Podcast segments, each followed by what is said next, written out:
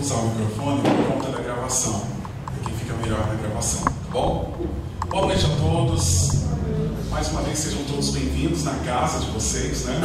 Eu sou visita hoje, estou aqui visitando essa casa e durante o começo, vendo o nosso amigo tocando e falando que a casa está em festa, a gente pensa, né? São 14 anos, é isso?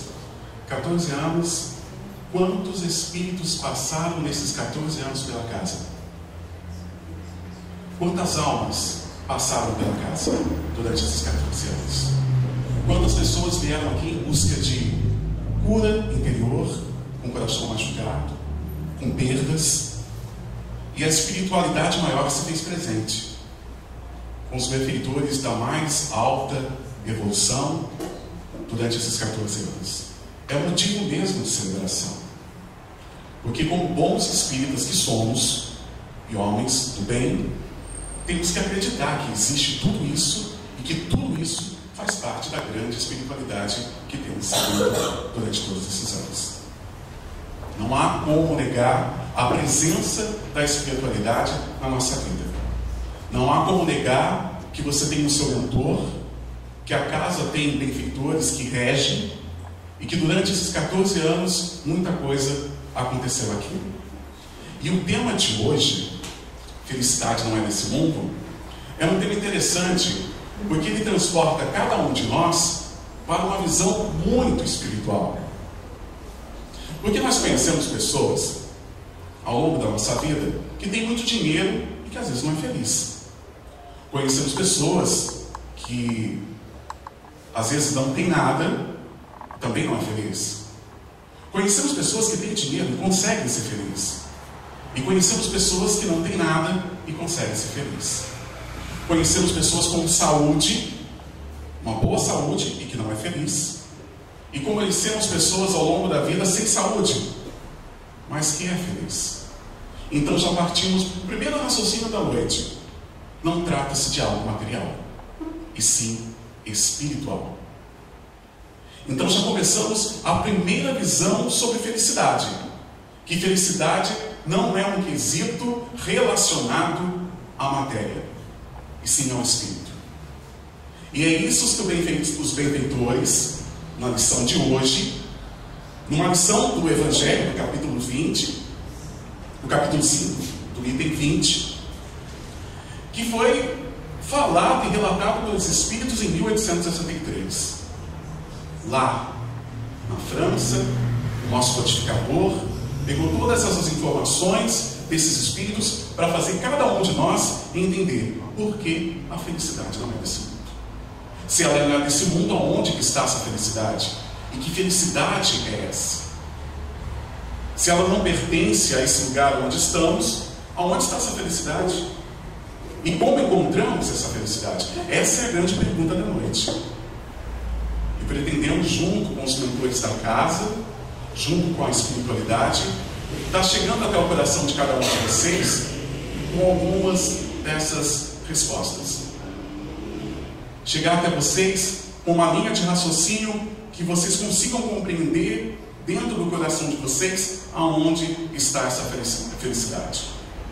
E como a vida de cada um de nós foi projetada para esse estilo de felicidade. E é isso que vamos começar a partir de agora.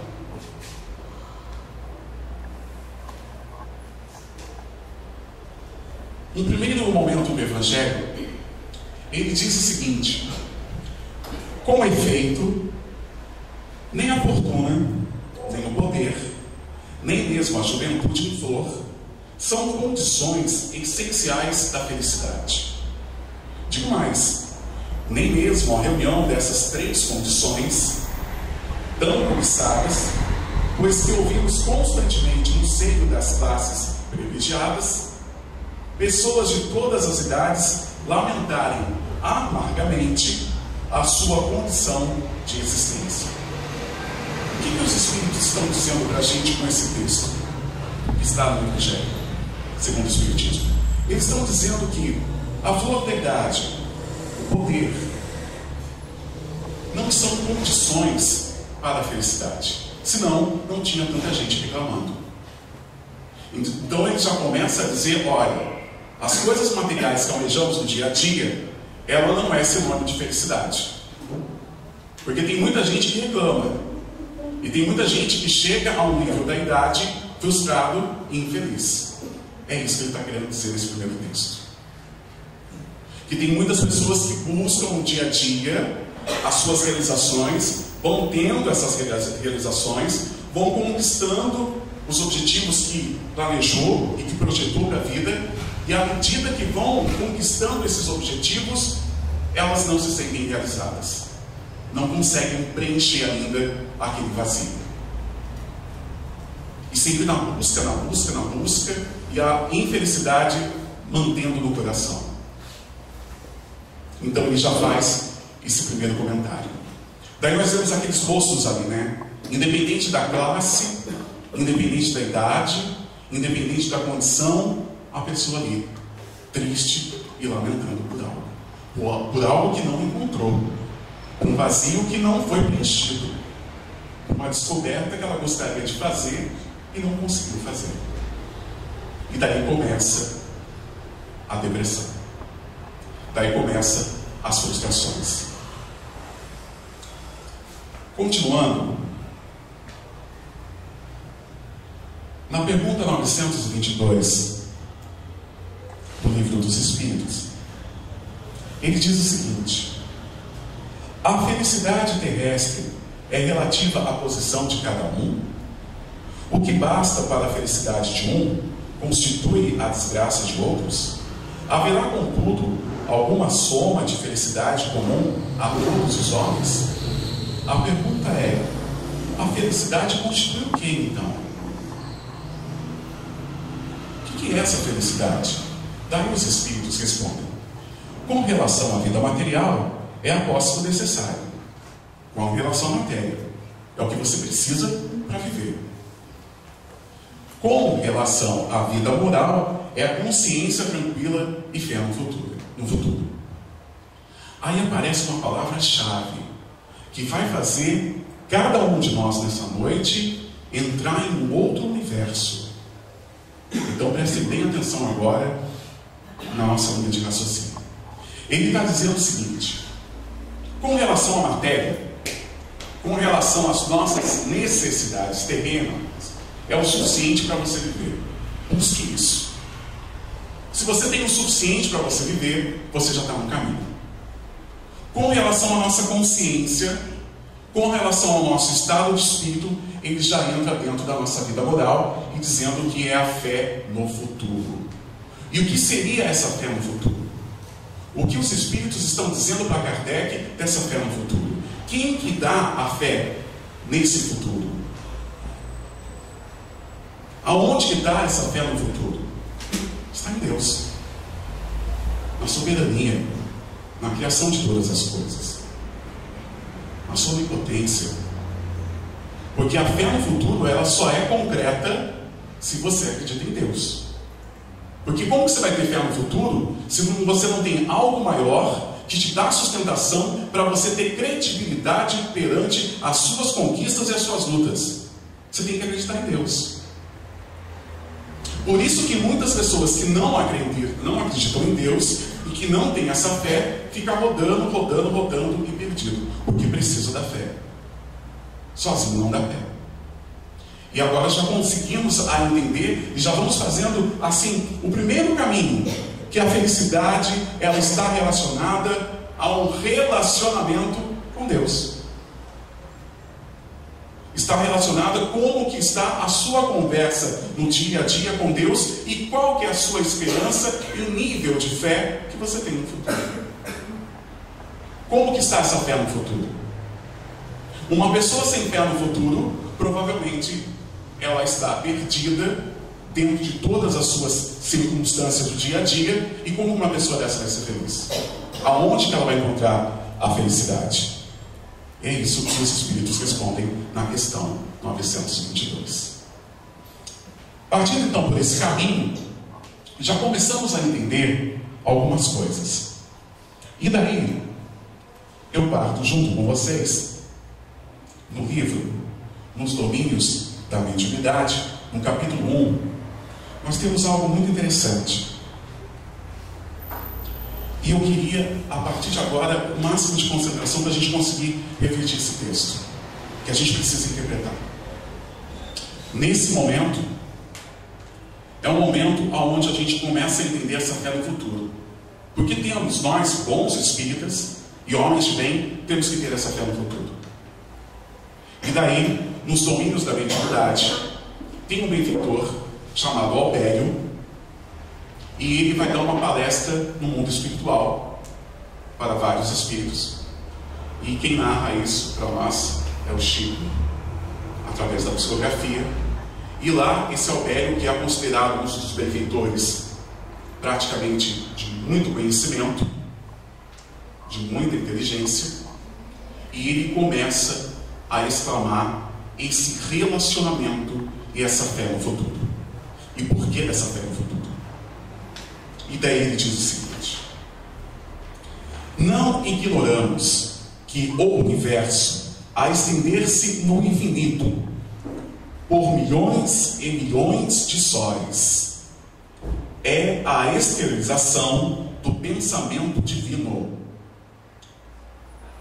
de cuja essência partilhamos em nossa condição de raios conscientes da eterna sabedoria, dentro do limite de nossa evolução espiritual. O que ele está dizendo é o seguinte: que dentro desse universo, dentro desse universo, nós estamos, todos nós, estamos mergulhados num pensamento divino. No pensamento divino. No pensamento de Deus. Cada um que está aqui nessa sala hoje, tanto nós encarnados, quanto os desencarnados que chegaram em caravanas hoje, para estarem aqui aprendendo um pouco sobre aonde está essa fé, todos nós estamos mergulhados no pensamento divino. Albério já começa a dizer isso. E Albério vai mais além ainda. Ele diz: da, da superestrutura dos astros à infraestrutura subatômica, tudo está mergulhada numa substância viva da mente de Deus, como os peixes e as plantas da água estão contidas no oceano imenso. Vindos do Criador, dele herdamos a faculdade de criar e desenvolver, nutrir e transformar. Substância viva da mente de Deus. O que é essa substância viva da mente de Deus? Ele está nesse momento falando do fluido cósmico. Pensa num aquário. Num aquário. E pensa nos peixes, nas coxas, nas, nos peixes, nas pedrinhas, nas conchinhas, tudo que está dentro desse aquário. O aquário é o fluido cósmico. E tudo que está dentro é tudo que Deus criou. Então todos nós estamos mergulhados nesse fluido cósmico, aonde Deus se manifesta em nosso pensamento, aonde Ele se manifesta em toda a sua criação. Veja bem, o que ele está dizendo é que cada um que está aqui é uma obra perfeita de Deus, sem exceção. Ninguém aqui é mais ou menos. Todos nós estamos emanados nesse pensamento divino e todos nós estamos dentro desse fluido de criação e de perfeição. Cada um de nós. E cada um de nós temos esse poder de pensamento em tudo. Então, para Deus não existe fora, está tudo dentro de um grande todo. Então, todos que estamos aqui, estamos mergulhados dentro do pensamento de Deus. Isso é muito importante, a gente ter essa noção. Porque quando você tem essa noção, as suas tomadas de decisões, elas são respaldadas pela sua consciência. Você começa a ver que os passos que você pode dar na sua vida, no dia a dia, ele tem que ter essa ligação e esse relacionamento com Deus. E daí ele continua. Naturalmente, circunscritos nas dimensões que encontramos, embora na insignificância de nossa posição comparada com a glória dos espíritos que já atingiram a angelitude, então ele está dizendo o seguinte: isso é meio limitado ainda para a gente entender. Mas o que eu estou querendo dizer para vocês é que cada um é obra de Deus e cada um de nós fomos criados dentro dessa perfeição de Deus. E os pensamentos nossos estão emanados dentro do pensamento de Deus. E daí ele continua: podemos arrojar de nós a energia atuante do próprio pensamento. Então ele está dizendo que cada um de nós podemos produzir a energia de pensamento. Cada um com o seu pensamento produz uma energia à sua volta. E ele continua dizendo: estabelecendo em torno de nossa individualidade o ambiente psíquico que nós, que nos é particular. O que ele quis dizer? Que cada um de nós cria o seu ambiente no dia a dia. Cada um de nós, com a nossa linha de pensamento, com a nossa forma de ver o mundo e com a forma de se relacionar, você emana no dia a dia uma sequência de pensamentos. Se esses pensamentos começarem a ser negativos, e se esses pensamentos forem de baixa vibração, que mundo que você está criando à sua volta? O que, que você está criando ao seu redor? Se você é uma obra perfeita de Deus e tem uma ligação forte com Deus, no seu dia a dia, o que, que você cria dentro desses níveis de pensamento? Cada um tem um mundo que procura. Cada um tem um mundo que está se projetando. Partindo do pressuposto, então, que a nossa felicidade também é construída pelas nossas atitudes. E muitas vezes culpamos fulano, ciclano, vizinho, a tia. E muitas vezes parte da nossa tristeza e da nossa ausência de alegria, ela é ocasionada pelo aquilo que nós estamos criando à nossa volta. E o que, que você tem criado à sua volta? Quando você acorda de manhã, qual é o pensamento que você está fluindo ao seu redor? Qual mundo você está projetando para você? É um mundo de felicidade ou um mundo de perturbação? É um mundo que a espiritualidade está dizendo para você o seguinte: nós estamos num processo de regeneração e comece a melhorar o seu estado de espírito e comece a melhorar a sua consciência para ser impregnado dentro do seu perispírito uma consciência de uma nova regeneração, uma consciência de um novo espírito. Então, quando a gente fala de felicidade, a gente também tem uma responsabilidade sobre isso, principalmente no que nós criamos no dia a dia à nossa volta. Daí Kardec ele diz o seguinte, uma coisa muito interessante, quando foi perguntado aos espíritos, né? Ele, ele, Kardec indaga aos espíritos a seguinte questão: pode o homem gozar de completa felicidade na Terra? Nós podemos ter a completa felicidade? O que, vocês acham? Aquela felicidade perfeita, aquela felicidade da propaganda da margarina, ou da propaganda de Hollywood, venha para o mundo de Marlboro, aquele cavalo lindo daquela propaganda. Essa felicidade, nós podemos ter essa felicidade? Essa felicidade no final da novela das oito, tudo fica perfeito, né? Tudo termina num sonho de viver. Aí, existe essa felicidade? Tem essa felicidade? Partindo que nós somos espíritas, nós estamos discutindo dentro da nossa doutrina, dentro da nossa, nossa filosofia de vida, no que nós acreditamos e que na alta espiritualidade trouxe de conhecimento. É sobre esse alicerce que se faz essa pergunta. E é sobre esse alicerce que ele fez essa pergunta. E eles respondem, os benfeitores respondem a Kardec: não, não tem como. O homem pode gozar de completa felicidade na terra? Não, não. Os espíritos foram direto: Não, não tem como. E eles continuam. Por isso que a vida lhe foi dada como prova e expiações. Prova e expiações. Dele, porém, depende suavizar de seus males e ser tão feliz quanto possível na terra. A felicidade completa e plena, a espiritualidade já diz o seguinte, meu amigo, você não vai ter aqui. Porque você está num mundo de prova e expiações. Você vai ter uma felicidade relativa, de acordo com os atos do seu dia a dia, do que você está projetando na sua vida e a forma como você com que você está suavizando seus problemas. Se você potencializa o seu problema, você vai ficar chorando o dia inteiro. Se você ficar no mundo de lamentação, 24 horas por dia, você vai viver com nó na garganta chorando o dia inteiro.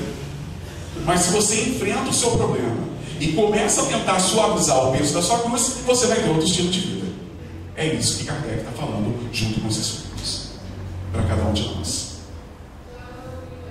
A felicidade no final da novela das oito você esquece. Que isso não vai ter. Você vai ter uma felicidade relativa, porque nós estamos vivendo provas e expiações. Nós estamos vivendo reajustes, acertos de contas e aprendizados. Nós estamos sendo forjados dia após dia para se preparar para uma outra temporada de vida em um outro espaço de tempo, em um outro universo e provavelmente em uma outra órbita. Isso não sou eu que estou falando. Está na nossa literatura. E nas grandes literaturas nossas. É só pegar e ler. E continuando, mais ainda, daí tem a questão 920. E a questão 920 diz o seguinte: pode o homem gozar de completa felicidade na terra? Não. Por isso que a vida foi dada como prova ou expiação. Nós estamos repetindo isso. Tem que ficar bem guardado. E daí vem essa imagem dele correndo, superando. Uma das coisas que mais representa a superação na vida são as atividades físicas, né? Eu confesso que eu, que eu ainda não consegui essa superação, mas eu vou conseguir. Porque é difícil colocar um tênis, colocar uma roupa e fazer uma caminhada e correr. Mas isso é uma superação. Esse é o exemplo da superação. As pessoas que buscam se superar, que buscam pegar esse problema grande e transformar em algo pequeno. E é isso que ele está dizendo para cada um de nós. Para a gente suavizar, suavizar, né? Que ele fala. Os mares e ser tão feliz quanto possível na terra. O problema todo mundo tem. Todo mundo tem, cada um na sua proporção, e cada um de acordo com a sua história de vida e principalmente que, não, que veio acertar aqui. Cabe a você ver o que você vai fazer com sua caixinha de surpresa. Como você vai resolver isso no dia a dia?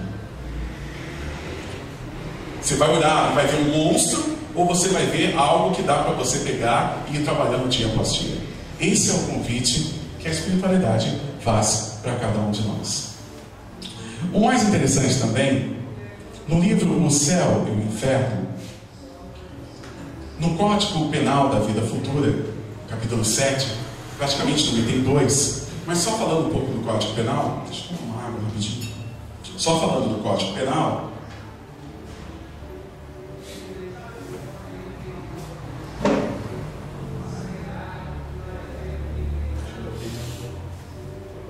só falando da questão do Código Penal, é onde trata principalmente do nosso relacionamento com Deus. Aonde trata da questão da nossa alma, do nosso espírito e do nosso sofrimento. E ela diz o seguinte: a felicidade perfeita está ligada à perfeição. A felicidade perfeita, ela está ligada à perfeição. Esse é o item 2 do Código Penal. E ele diz o seguinte: quer dizer que a depuração completa do espírito, ela se dá num processo de felicidade. Toda imperfeição, toda imperfeição é ao mesmo tempo uma causa de sofrimento e de privação de prazer. Do mesmo modo que toda qualidade adquirida é uma causa de prazer e de atenuação do sofrimento. Em resumo, para a gente ser bem direto no que ele quer dizer, você quer a felicidade completa? Aquela felicidade poderosa torna-se um espírito puro. É a condição que a gente tem. Existe a felicidade sim. O que nós temos é uma felicidade relativa. Mas você quer aquela felicidade eterna, aquela felicidade que todo mundo sonha e busca, sem preocupação, sem dor, projetada numa eternidade, torna-se um espírito puro. É a nossa trajetória. É esse o caminho que cada um de nós vamos percorrer. E daí, o nosso Evangelho de hoje ele diz o seguinte: Nesse mundo, seja quem for, cada qual tem a sua parte de trabalho e de miséria. seu quilhão de sofrimento e designado. Pelo que é fácil chegar-se à conclusão de que a terra é um lugar de prova e expiações. Está no Evangelho de hoje, dizendo que a terra é um lugar de prova e expiações. Daí eu chamo a atenção para esse desenho, os ciclos evolutivos do planeta, do planeta. Nós passamos pelo processo primitivo, passamos, estamos nesse momento de regeneração, de expiação e provas, vamos para o nosso mundo de regeneração, vamos chegar ao mundo feliz e vamos chegar ao mundo puro. À medida que subimos essa escada, a nossa felicidade a potência da nossa felicidade também aumenta. À medida que vamos sendo forjados aqui, principalmente na transição, isso, e Joana de Ângeles fala isso muito bem, que é na transição que todos os choques e que toda a correria começa, porque é nessa fase que cada espírito, dentro da sua consciência, percebe que ele não tem como perder tempo, que já está trocando, o vagão está trocando. Chegou a hora dele sair de um vagão e entrar em outro vagão. Chegou a hora dele sair do mundo de provas e expiações e entrar no mundo de regeneração. Então ele não tem mais tempo a perder. É aqui que começa a aceleração das reencarnações, como diz Leon Denis. É aqui que aqueles espíritos começam a pedir desesperadamente: eu quero encarnar, eu quero voltar, eu preciso voltar porque eu preciso ir para esse mundo de regeneração. Então tem muita gente querendo descer. Descer no bom sentido, porque não tem isso de descer e subir, né? Mas está todo mundo querendo vir. Tem muita gente querendo vir. Por quê? Porque é aqui que é testado e vivenciado. Isso está muito bem claro lá no livro dos Espíritos. A única forma que a gente tem de evoluir é aqui. É aqui que a gente se forja. Em espírito você não evolui. Mas aqui com a matéria e com todas as provas e expiações você evolui. E daí você vai dando seu salto. E à medida que você vai dando seu salto, você vai conquistando a felicidade. Meu reino não é desse mundo. Ele já deixou bem claro. Ele falou isso para cada um de nós: meu reino é desse mundo. A felicidade que você está querendo não é desse mundo. Fazendo uma analogia. Por isso que lá em Romanos, Paulo diz o seguinte: dê graças a tudo. E às vezes a gente reclama da dor. Tem uma história que diz mais ou menos assim: tinha um cachorro que estava no posto de gasolina e estava gritando: o Ivan, o Ivan, o Ivan. O cara parou no posto de gasolina para abastecer. Chegou lá no posto, foi abastecer e o cachorro gritando, não parava de gritar. Daí, o cara, o motorista, perguntou para o frentista: Ô meu amigo, por que o cachorro não para de gritar? Tira ele dali. Ah, ele está fincado num prego. Tem uma tábua ali, tem um prego para cima e o cachorro está deitado no prego. Daí o, o, o motorista que estava abastecendo assim: Ah, por favor, tira ele ali. Eu já tirei e ele voltou. Mas por que ele está ali ainda com o prego machucando ele? Porque a dor não foi suficiente para ele sair. Em resumo, a dor, que muitas vezes os problemas que nós temos, é uma forma de acordar, principalmente a nossa consciência, dizer: eu não aguento mais, eu preciso mudar. Quantas vezes a mudança acontece quando você está no limite? Ela não acontece quando você está numa boa, quando você está como diz o pessoal, na maciota. Não, ela acontece na dificuldade, porque na dor você chega no seu limite, como um cachorro no posto de gasolina. A hora que a dor não for mais, a hora que ele não tiver mais condição de aguentar a dor, ele vai levantar e vai sair. E como disse o frentista, é porque a dor não foi suficiente. No mundo de provas e expiações, isso é muito claro. E tem gente que reclama disso. Mas é na dor que você consegue dar os passos, porque você é testado e vê o seu limite. Então, quanto ao sofrimento, é principalmente relacionado com a forma com que você encara. Eu vou ser o cachorro que vou deixar ir até o final, ou eu já vou começar a levantar. Também você tem a escolha. E mesmo assim, a espiritualidade ela faz o papel do frentista. Ela vai, te tira do prego. Você quer voltar, pode voltar. Mas a hora que a dor não aguentar, você está por conta, né? você sai definitivamente. E nesse mundo de provas e expiações não é fácil. Não é fácil. Porque é nesse mundo que a espiritualidade diz que nós estamos entrando num outro processo, inclusive de pensamento com Deus, inclusive de relacionamento com Deus.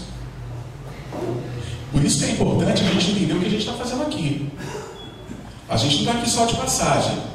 Nós estamos aqui porque nós fizemos a opção por essa vida, partindo de pressuposto que todo mundo que está aqui já é evoluído o suficiente para ter participado das decisões do processo encarnatório. Vamos torcer?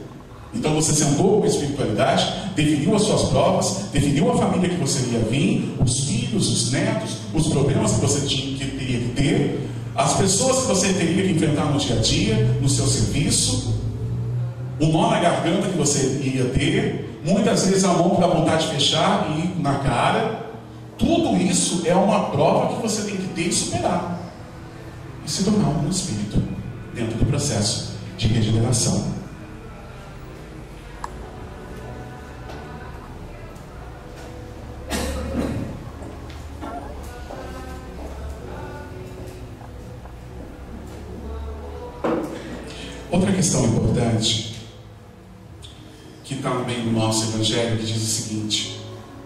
Isso é muito interessante.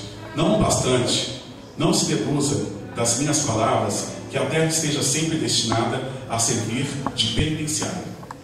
Isso é o benfeitor que está falando no livro dos Espíritos. Não por certo, porque do progresso realizado podeis facilmente concluir que será o progresso do futuro e das melhoras sociais conquistadas, as novas e mais fecundas melhoras que virão. Essa é a tarefa imensa que deve ser realizada pela nova doutrina que os Espíritos nos revelaram.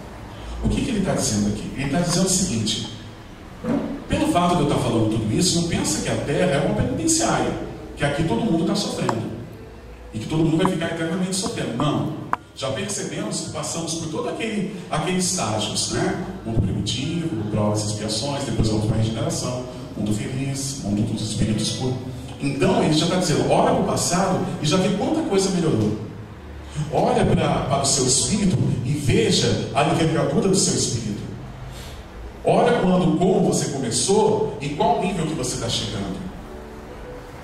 Olha o ponto que você já chegou. Não precisa ir muito longe. Antigamente, bem antes de Cristo, principalmente na época de Cristo, qual, como que era visto a mulher? Como que era tratada a mulher? Você recebia um bom anfitrião, é aquele que colocava um leão para arrebentar tudo com o corpo de uma pessoa durante o jantar. E ali a mesa, você comendo e todo mundo presenciando uma carnificina. Esse é o estilo de homens quando Cristo chegou. A mulher não tinha vez, era tratada como um animal. Então melhoramos, o mundo está evoluindo, as coisas estão mudando. Só que o processo está muito rápido, né? As coisas estão acontecendo muito rápido. E por isso que a gente tem que pensar, principalmente, o como que eu estou tratando o meu espírito. O que, que eu estou fazendo com o meu espírito? Porque no final das contas, é isso que vai importar.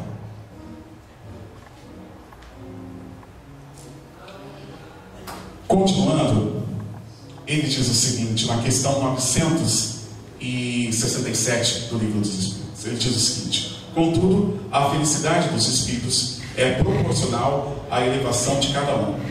Somente os puros espíritos gozam, e é exato, da felicidade suprema. Mas nem todos os outros são infelizes. O fato de você ser, não ser um espírito puro não significa que você é infeliz ou que você tem que ser infeliz. Você tem que buscar a felicidade proporcional à vida que você tem.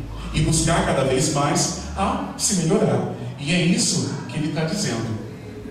Os espíritos puros, eles têm uma felicidade diferenciada. Porque eles, eles já passaram por tanta coisa. Já viveram tantas coisas. Já viveram vários, várias vidas já tiveram várias experiências, já foram forjados em várias dificuldades, já atingiram outro grau de, grau de consciência. E é esse o nosso processo. É essa a nossa busca. O egoísmo é a fonte de todos os vícios, como a caridade é de todas as virtudes. Destruir um desenvolver a outra. Tal deve ser o alvo de todos os esforços do homem, se quiser assegurar a sua felicidade neste mundo, tanto quanto no futuro.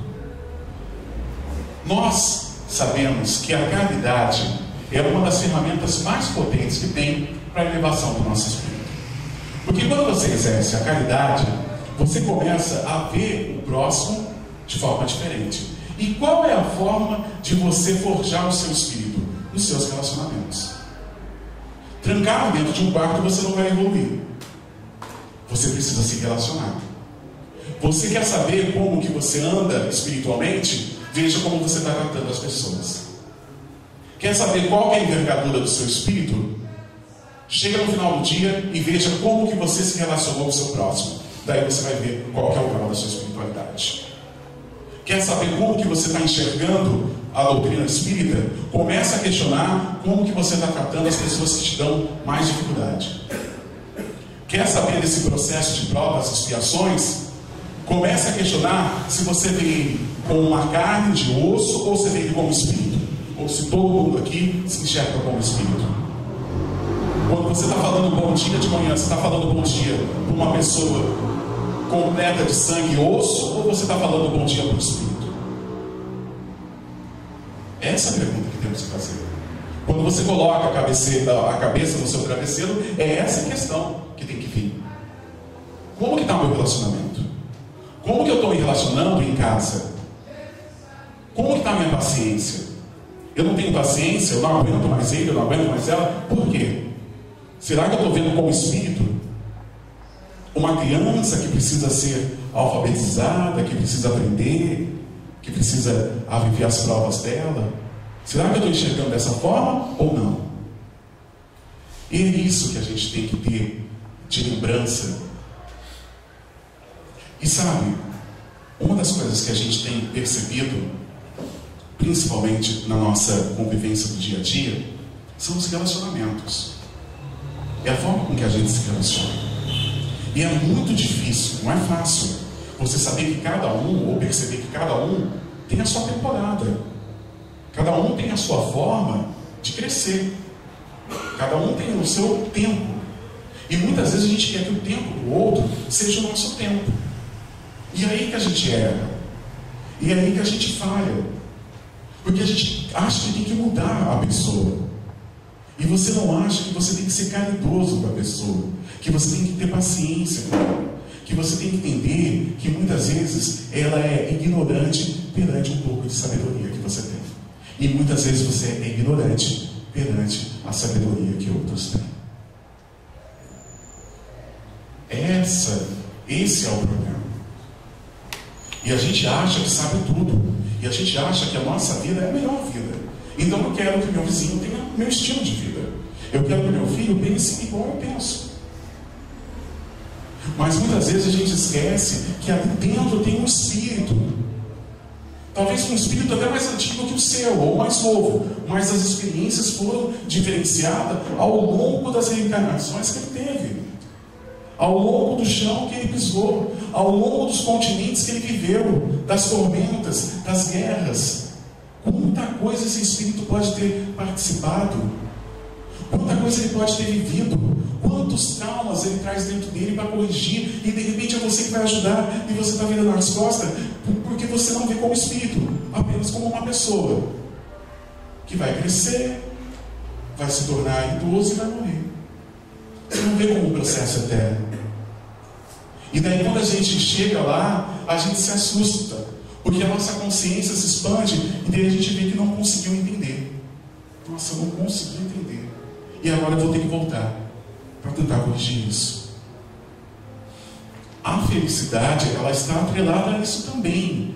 A gente rasgar o nosso coração e entender o que a gente está fazendo aqui. E o que a gente está fazendo com as pessoas que estão à nossa volta. E muitas vezes é o seguinte: o seu mundo só vai mudar se você começar a enxergar o outro.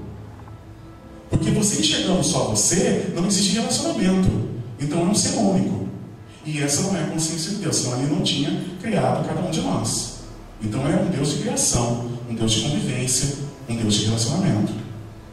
Senão não tinha criado a humanidade. Então é essa a pergunta que temos que fazer. O que eu estou fazendo aqui? Quanto vale meu sonho? Quanto vale essa temporada? Que preço que eu estou pagando? Que eu estou dando em troca por estar aqui? Como que eu estou vendo o meu próximo por estar aqui? Quais são as atitudes minhas? Dentro do meu, do, da minha vibração que eu produzo no dia a dia, o meu padrão vibracional, qual é a vibração que eu estou produzindo? Eu passo a maior parte do tempo sendo negativo, ou eu passo a maior parte do meu tempo da minha vida sendo positivo. Qual que é o meu padrão de vibração? O que, que eu estou emanando? Então, como que eu penso em felicidade se eu projeto só a minha volta uma guerra? É isso que eles estão questionando. E volto a falar: se vai ser feliz completamente, mas é um degrau que você tem que ir construindo a cada dia, dia após dia, com relacionamento, com as dificuldades, com paciência, sabendo que também você tem limite, sabendo que você não vai conseguir resolver tudo, que você não tem superpoderes, que você é limitado, mas que você pode dar o seu melhor. Você pode dar o seu melhor. Porque dentro de você existe uma história. Existe algo muito bom. E tudo que ele fez, ele viu que era bom. Então, é, gente. Ele viu que era bom. Quando ele te criou, ele viu que era bom. Não tem ninguém aqui estragado. O que temos aqui são espíritos em processo de recuperação num grande hospital. É isso que temos. Todo mundo vai ser curado. Todo mundo, lembra daquele planeta lá, puro? Todo mundo vai chegar lá, sem exceção. E ele vai esperar por todos. É o que a gente sempre fala. Ele vai esperar por todos. E a gente só consegue isso com união. Não tem outra forma. E hoje, só para fechar, quase estou dando meu tempo, e hoje, só para a gente entender uma coisa, o mundo está tão rápido, as coisas estão acontecendo de tanta forma, de uma forma tão acelerada, que a gente perde os valores. Eu sou da época que quando você fazia um doce de mamão, um doce de abóbora, você dava para o vizinho. E o vizinho se devolvesse a vasilha, ou tabuleiro, né, vazio, era falta de educação. Então ele ficava às vezes a semana com a sua vasilha, ele fazia uma coisa gostosa e te devolvia, não é isso? Fazia um bolo, quando aquele cheiro de bolo, já ia lá, já cortava um pedaço e levava. Eu sou da época também que para você tentar paquerar ou namorar com uma pessoa, você ficava duas, três semanas com o coração disparado e tentando chegar para conversar com a menina, no desespero. Hoje o pessoal resolve pelo aplicativo. Já marca o encontro e já está lá. Então, mudou todo o contexto. Nós, nós, nós vivemos muitas mudanças. Eu sou da época que a gente brincava de cartinha. Hoje não, você tem WhatsApp, uma mensagem lá pelo Facebook e tal. Então o nosso relacionamento mudou. E com isso o que acontece? Eu perco o meu olhar para o próximo. Eu vejo só o tempo. Eu não vejo o próximo. Eu sou da época que quando chegava a visita em casa, minha mãe olhava assim, a gente já caía fora. Só com o olhar. Não tinha aquela coisa da criançada, você tentando falar, quieto, estou conversando aqui. Não tinha. Ela não precisava fazer isso. Ela só olhava pelo canto do olho, ó, a gente caía fora. Porque a gente entendia. Eu sou da época que se você chegasse com alguma reclamação em casa da escola, você apanhava duas vezes. Apanhava na escola e em casa quando chegava. Mas a gente tinha uma coisa muito boa: relacionamento. Você não tinha videogame, mas você brincava na rua de taco. Você não tinha um Xbox, mas você brincava de bolinha de gude, soltava pipa, polícia ladrão. E você nessa, nessas coisas você ia se forjando no relacionamento. E hoje as crianças estão no quarto trancadas porque não tem contato com o mundo e entram em depressão. E começa a ver todo as coisas acontecendo, não consegue enfrentar a vida porque não tem experiência, e daí resolve interromper a vida. Tem aumentado muito o índice de suicídio no Brasil, muito. E vocês estão acompanhando isso. O nosso país está na corrida agora, competindo com o Japão e com os Estados Unidos. a juventude tem interrompido a vida dela. E eu não sei se vocês observaram, quem acessa o YouTube e começa a assistir algumas palestras dos grandes oradores do Brasil, vocês vão observar que todos eles têm falado de suicídio. E vocês acham que eles estão falando de suicídio por quê? Porque é moda? Porque é bonito? Não, é a espiritualidade gritando no ouvido de cada um deles. Porque a espiritualidade não está aguentando a quantidade de espíritos que estão interrompendo a vida e indo para as regiões umbralinas. Porque a espiritualidade está preocupada com a forma que o mundo está conduzindo a vida de cada um desses jovens, dessas pessoas que estão frustrados porque quer a felicidade suprema, quer a felicidade maior que tem. Ele não quer a felicidade relativa. Daí corta o pulso. Daí interrompe a vida. Porque ele acha que a vida é uma só e acabou. Porque ele não entende que não tem interrupção. Ele não entende que ele está na eternidade. E daí, como bons espíritas que sabemos, a espiritualidade começa, inclusive, a partir desses, dessas últimas temporadas, se manifestar nas casas espíritas, nas reuniões mediúnicas, espíritos e espíritos chegando pedindo, pelo amor de Deus, me ajuda. Eu interrompi minha vida. Eu quero me libertar. Estou falando besteira, Max? Maílda, estou falando alguma coisa diferente? Está pulsando dentro de todas as casas do Brasil inteiro. Porque nós estamos vivendo um mundo de frustrações por conta disso. Então hoje o nosso olhar para o próximo tem que ser muito forte, principalmente nós espíritas. Porque muita gente chega em casa do trabalho e encontra o filho morto. Porque não teve o olhar de relacionamento. Hoje eu fui para a biblioteca pegar uns livros para montar o plano de aula para a semana que vem na faculdade. E estava lá na biblioteca, a pessoa que toma conta lá, lamentando a, a morte da irmã, que pegou o lençol e pendurou no pescoço. E ninguém sabe por quê. Porque não troca mais o tapoé. Porque você não devolve mais o tapoé cheio. Porque você não brinca mais de taco. Porque você não solta mais pipa. Acabou. É frieza agora. E a gente tem que recuperar isso. Esse é o convite da espiritualidade. Recupera os contatos, recupera o relacionamento. Veja quem está do seu lado e ajude. A gente está vivendo uma experiência na nossa casa espírita, só para encerrar, que é um projeto Diga Sim à Vida. A espiritualidade batendo forte no ouvido da mocidade, do pessoal da evangelização, e nós estamos iniciando essa campanha forte dentro da nossa casa, em todos os lugares que a gente está passando, a gente está tocando no assunto, porque é o recado que a gente está recebendo.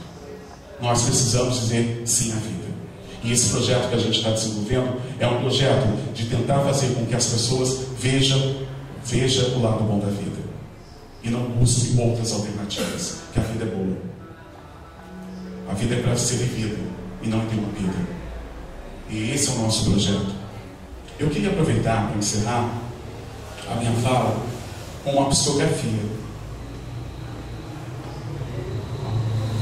E eu queria encerrar então, e eu gostaria que todos vocês meditassem agora comigo. Pode fechar seus olhos. Essa psicografia é a psicografia de Divaldo Franco e é de Joana de Angeles.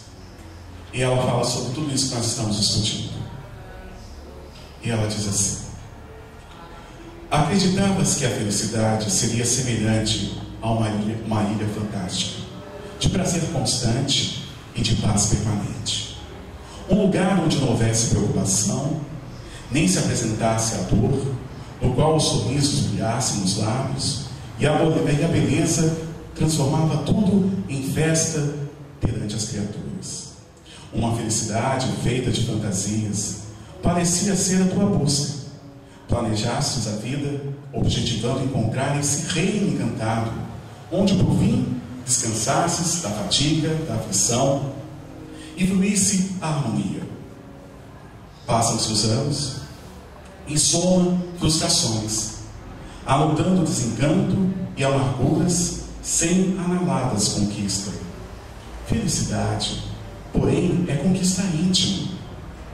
Todos que se encontram na terra nascidos em berço de ouro ou de palha, homenageados ou desprezados, belos ou feios, são feitos do mesmo barro frágil de carne e experimentam de uma outra forma as suas vicissitudes, decepções, doenças e desconforto. Ninguém no mundo terreno vive em regime especial, o que parece não excede a uma grande imagem de ilusão. Se deseja ser feliz, vive cada momento de forma integral, reunindo as gotas de alegria, de esperança, de sonho, de bênção, num painel planificador. As ocorrências de dor são experiência para a saúde e da paz. A felicidade são coisas. A felicidade não são coisas, é um estado interno, uma emoção. Abençoa os acidentes de percurso que domina a sua vida. Segue na direção das metas e verás quantas concessões de felicidade você fez pela frente, aguardando por ti. Quem avança monte acima, pisa pedregulhos que ferem os pés, mas também flores miúdas e verdejante relva, que teimam em nascer ali, colocando beleza no chão. Reúne essas florezinhas em um ramalhete. Toma das pedras pequeninas, fazendo colares. E descobrirás que, para a criatura ser feliz, basta amar e saber discernir. Nas coisas e no sucesso da marcha, a vontade de Deus e as necessidades para a evolução. Joana de Anjos.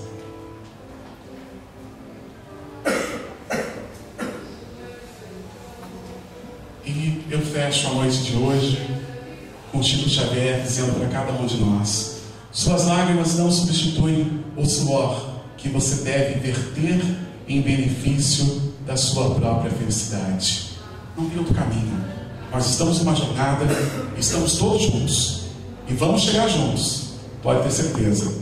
Todos nós chegaremos lá. E para isso temos que superar todas as nossas dificuldades e acreditar que não estamos sozinhos. Você não está sozinho.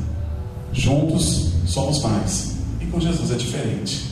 Muito diferente. Pode ter certeza. Tá bom? Tenham todos uma boa noite. Muito obrigado por celebrar esses 14 anos aqui na casa. Minha primeira vez. Foi um prazer. E desejo a todos muita felicidade à medida do possível e da nossa realidade. Que todos vocês sejam felizes. Que tenham todos uma ótima semana. E que Deus vai abençoando o lar de cada um de vocês. E que Jesus e os mentores da casa que estiveram aqui com a gente me abençoe sempre nessa minha jornada de falar o Evangelho a todos aqueles que precisam. E que Deus abençoe a todos. Uma boa noite. Jesus nos abençoe. Muito obrigado.